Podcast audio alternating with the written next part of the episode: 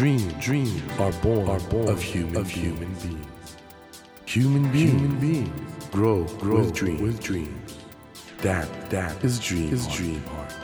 When you touch when you that, touch warm that vibration, vibration, a new dream, a new dream will be born, born of you, of you. Dream, dream heart, heart.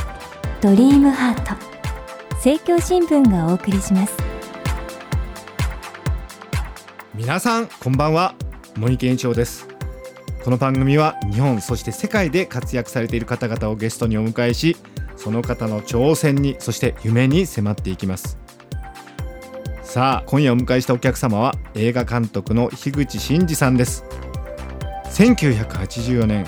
ゴジラで怪獣造形に携わることで映画界入り。95年にはガメラ大怪獣空中決戦で特技監督を務め日本アカデミー賞特別賞を受賞。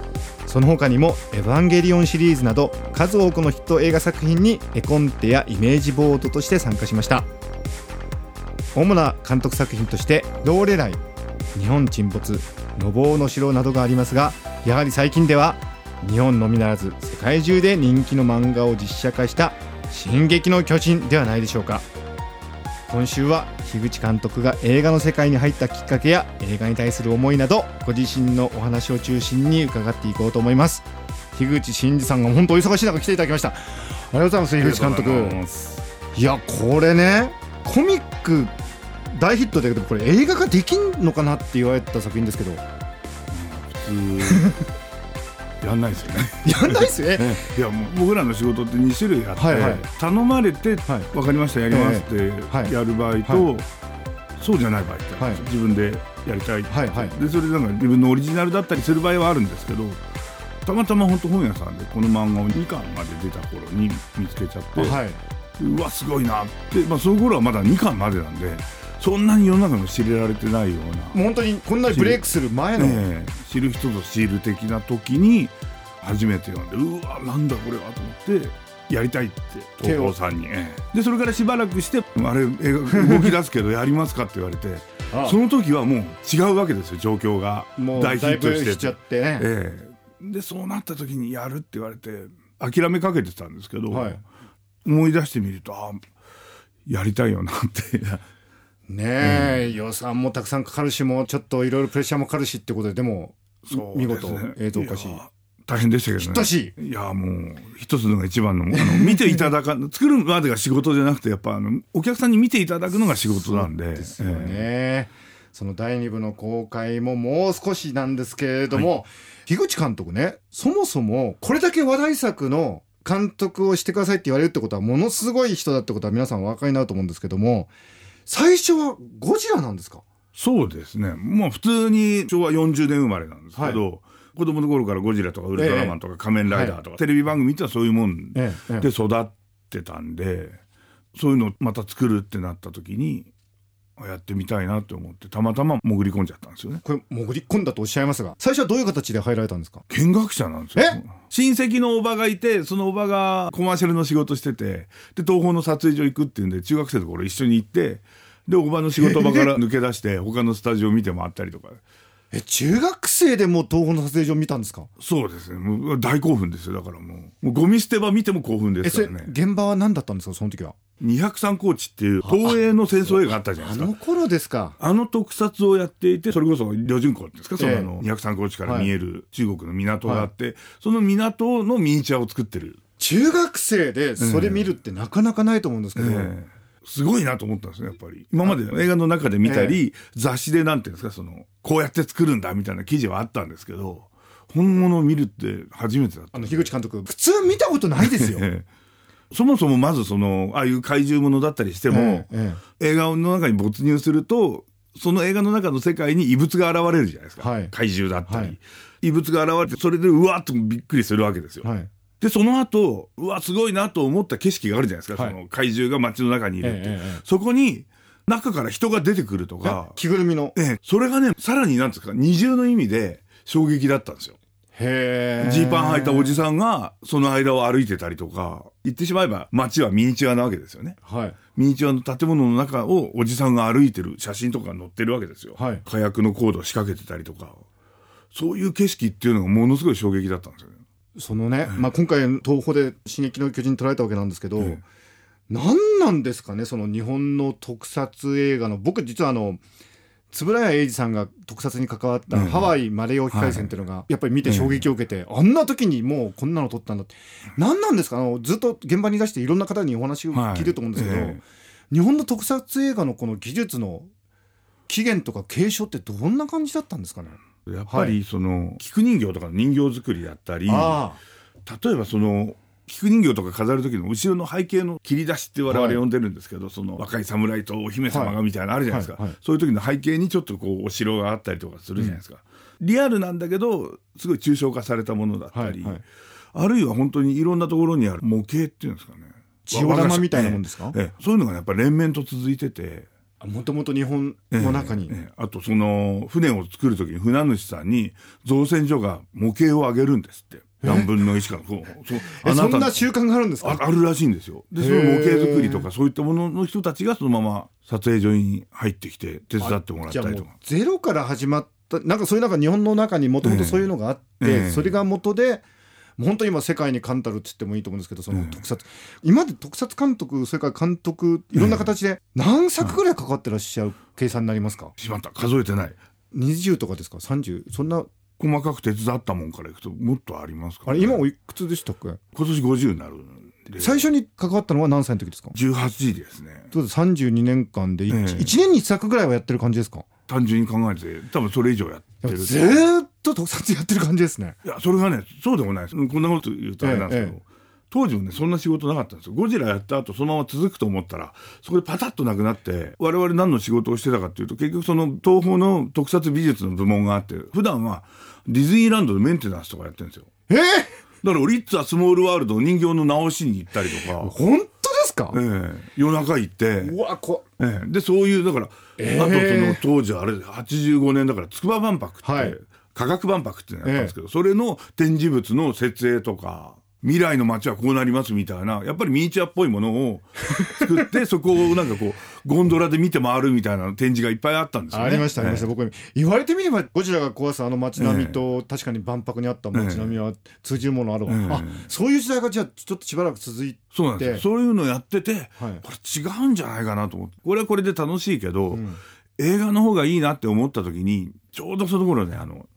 8ミリとかで自主映画をやってる人たちがいたんですよ、はいはい、で大阪ですごい面白い自主映画を作ってる人たちがいたんですね、うん、タイトルもねズバリ「帰ってきたウルトラマン」っていうタイトルで、えちょっと勝手にやっちゃってるんですもう完全に円谷プロにはなんか見せられないみたいな、ええ、それが全くあのウルトラマンをなぞった話でものすごいシリアスな話なんですよ、はい、なんですけど最後にウルトラマンに変身するとなんか本当我々みたいな髪の毛もじゃもじゃのなんか浪人みたいな 黒縁眼鏡かけた大学生が銀色のジャージ着て出てくるんですよ。ここでちょっと補足情報ですけど、あの、樋口監督、私と全く同じような髪型、もじゃもじゃの髪型してるんで、今、そういう我々みたいにもじゃもじゃっておっしゃったんですけど、ええ、あ、そういうものが出てきて、ええ、もじゃもじゃ頭が出てくるんですけど、はい、登場人物たちはみんな、あウルトラマンだって本当になんですかあの、なんだあのおっさんはとか兄ちゃんはっていないんですよ。面白い。大真面目にシリアスな物語をやってるんですけど、ウルトラマンだけがそれなんですよ。で、最後ちゃんと怪獣やっつけてありがとうみたいな、結構すごいいい話なんですよ。で、その監督とそのウルトラマン役をやった人があまりにも面白いんで、はい、その上映会終わった後、人づてに挨拶しに行ったんですよね。はいその時に僕はゴジラをやってるプロのスタッフだって紹介されたんですよ。18のアルバイトですよ。うん、ペイペイです、一番下っ端、うん、まあでもプロはプロですから。そしたらみんな目の色が変わって。ああそれはそうですよ。で、年齢も言わず、なんか言うところ良くないなと思ったんで、うん、言わずにそのまま行ったら、大阪の自主映画を作ってる人たちのところにそのまま行っちゃったんですよ、俺。で、そこから1年半ぐらい大阪でずっと、今彼らがやってる仕事を手伝ってくれって。で、その時のその監督主演だったのが、後にエヴァンゲリオンを作る庵野秀明さんだったんです、ね。嘘、え 本当に、ええ、できすぎた話ですね。まあ、その頃はただの汚い浪人風の大学生なんですよ。え、安野さんとの出会いってそういう出会いだったんですか？そうなんですよ。すげえ。だから、なんですか、社交辞令と、あの、年齢詐称で、詐称でもないですよね。いやいやいや。いくつかって言わないだけなんで、嘘は言ってないですよ。レジェンドですね、もはやね。で、向こうは向こうで、社交辞令で、今度こういう映画作ってるから来ないって、ね。本当に言っちゃったと。ええ。それをそのまま鵜呑みにして。そこから、ここまで、来たんですねその安野さんはね、うん、そのガイナックス作ってそこにも参加したですよね。そうなんです。で、その大阪にいて、はい、その自主映画が完成するじゃないですか。はい、そうしたらみんなそのなんかグループは発展的解消をしてアニメの世界に行っちゃうんですね。はいはいはい、それがガイナックスって会社になるんですけど、みんな東京に行くよって、アニメ作りに東京に行くんだって。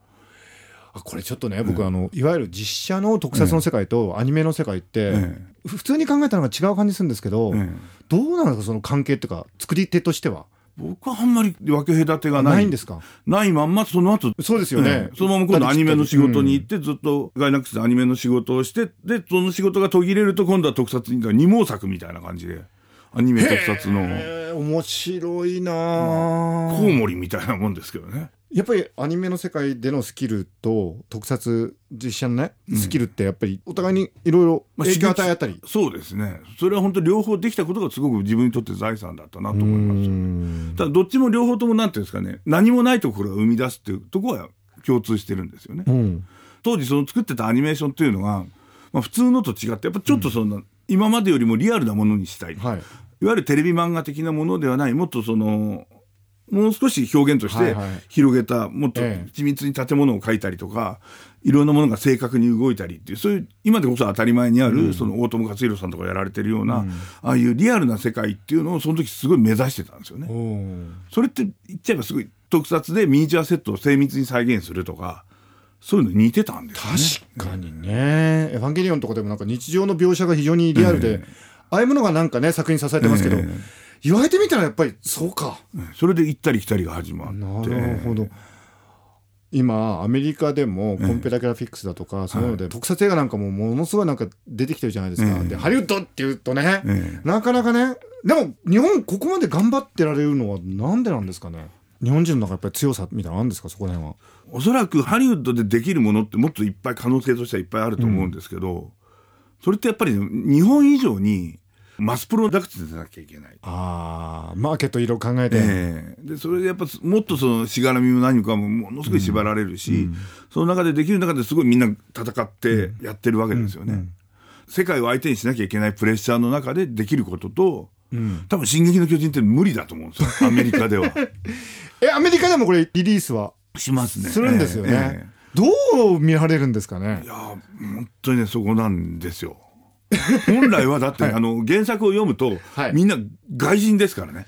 え、ああ、登場人物、名前そうですよね。ね名前そうだあれ、外人なのか？僕、日本人だと思って読んでたわ。だから、俺漫画ってやっぱりすごいなと思うんですよ。はい。漫画を読むときに、いろんな翻訳の仕方があるんですよね。しかも、日本の漫画だけなんです。まあ、海外にも最近あるのかもしれないですけど、色がついてないって、アメリカのアメコミってあるじゃないですか。みんな色がついてるんですよ、ね。日本もだから向こうに輸出するときは、向こうのなんかカラリストっているらしいんですけど、わざわざ色を塗ってもらうらしいんですよ、ね。え？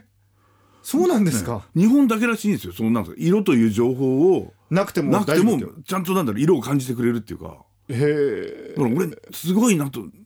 いつも思うんですよ、ね、いや、すごいと思います、本当に。特に週刊の漫画を読む人たちの、うん、あの、色付きの紙をなんですかフィルタリングする力ってすごいなと 確かに最初から色ついてますもんねあれね。だからオレンジ色だったり緑色だったりするじゃないですか、うん、しますね。あれなんでなんですか、ね、あれわかんないんですよ。俺も謎なんです紙が安いの？な、えー、なんだまあ再生紙だとは思うんですけど。おちょっと樋口監督の話面白すぎるんで ちょっとここら辺で2016年公開予定の「ゴジラ」これも撮られることに決まったってことですね、そうですねもう。すごくないですかこれ？ゴジラといえば、ええ、ザ・ゴジラですからね、ええ、東宝の看板ですからこれ。とうとうまあある意味最初にね僕が映画の世界入ったのゴジラですもんね、え、ある意味夢が叶ったのかもしれないけどあんまりそうなんだろう夢というほど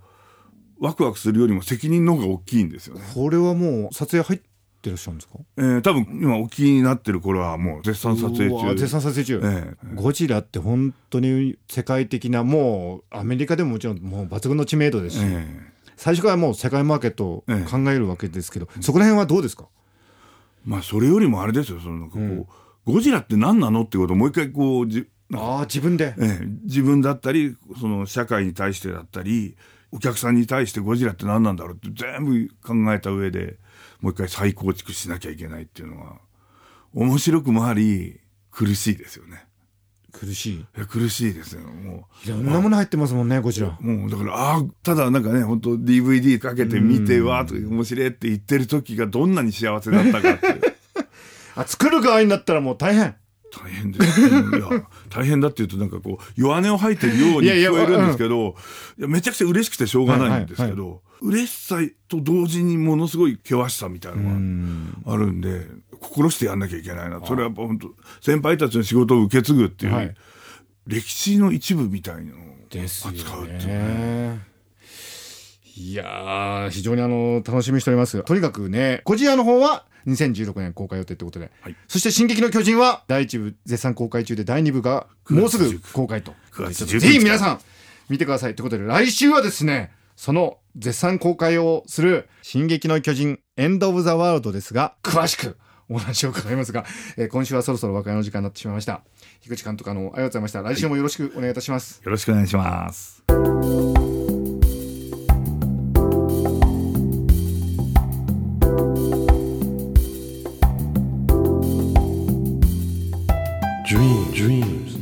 be seen, can't be seen with a naked, with a naked eye. eye. But we sure but can, we sure live, can our live our dreams. Dream, dream heart is in you, is in you. and it will make, it will make a brand, a brand new, new you, you. Dream, dream heart. 日本そして世界で活躍されている方々をゲストにお迎えしているドリームハート